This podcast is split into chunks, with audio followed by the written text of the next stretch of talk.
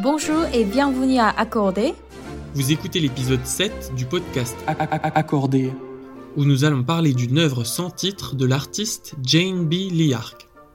Je suis Dimélie. Je suis Pierre Croissant. Nous sommes vos hôtes pour cette émission hebdomadaire. Dimé et moi, Pierre, sommes des artistes curateuristes qui organisons actuellement une exposition intitulée Accordé. Avec ce podcast, nous vous invitons à visiter l'exposition. Alors que nous quittons la première partie du Palais Rouen, les grands appartements, notre visite se poursuit aujourd'hui dans l'aile suivante, les communs, et plus particulièrement le cabinet de Zinger. C'est une chambre aux proportions réduites qui restitue l'univers domestique d'un hôtel particulier strasbourgeois conçu selon le modèle français dans les années 1650. Cette pièce tire son nom de la famille Eusinger, propriétaire de la manufacture d'armes. L'ameublement contemporain du décor comprend notamment une commode strasbourgeoise et un ensemble de sièges reproduits dans le style de l'époque, une cheminée, des boiseries remarquables et une alcôve encadrée de cabinets. Une porte donne accès à un petit boudoir. James Billiac a choisi d'installer son œuvre dans ce petit cabinet car il fonctionne comme une impasse. En effet, une fois à l'intérieur, il faut rebrousser chemin afin de poursuivre la visite du Palais Rouen.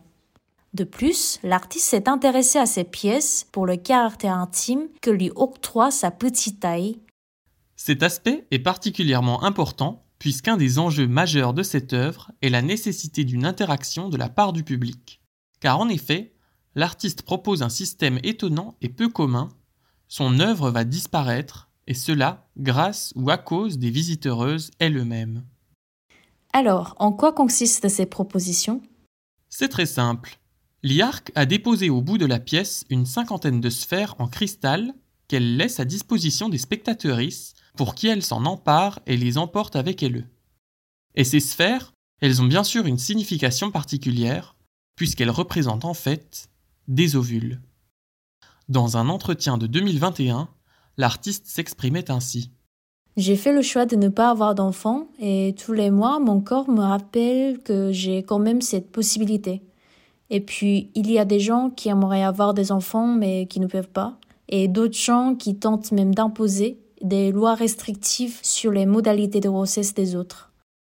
Comme beaucoup de monde, j'ai cet spectre mensuel euh, qui a un potentiel de création et en tant qu'artiste qui travaille au sujet du corps et avec mon corps, j'ai eu cette nécessité d'utiliser d'une manière détournée ces ovules dont euh, je n'ai aucun usage. Quand on entre dans la salle et que l'on voit toutes ces sphères, on pense aux parties de billes qu'ont les enfants dans les cours de récréation ou à l'accessoire fétiche des voyantes qui lisent l'avenir dans les boules de cristal. En s'en emparant, on découvre que le poids de l'objet est particulièrement lourd et qu'il tient parfaitement dans une main, ce qui encourage à la manipulation. Jane Liark a à cœur de proposer une expérience interactive et participative, ce qui est quasiment une constante dans son travail artistique.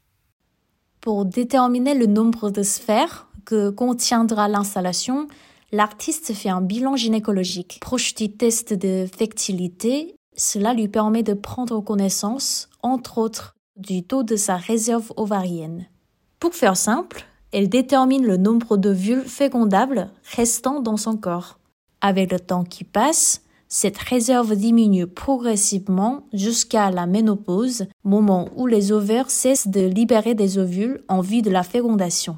Ainsi, à chaque nouvelle exposition, le nombre de boules de cristal disposées au public a diminué. Jane B. Liark propose aussi une comparaison entre le musée et le corps. Par un jeu mental, à partir de la taille augmentée de ces supposés ovules, l'artiste nous propose d'imaginer la situation suivante. Puisque le cabinet aux Angers sert de réserve pour les ovules, c'est que le cabinet donc un ovaire. Et par extension, les autres pièces du musée sont tout autant d'autres organes à visiter. Ainsi, l'installation de cette œuvre dans un lieu donné induit une cartographie plus globale et fragmentée d'un corps d'une nature non identifiée.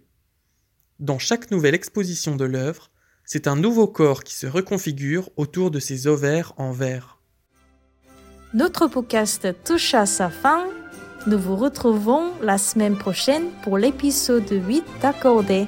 Merci pour votre écoute. Moi, c'était Dimé. Et Pierre. À, bientôt.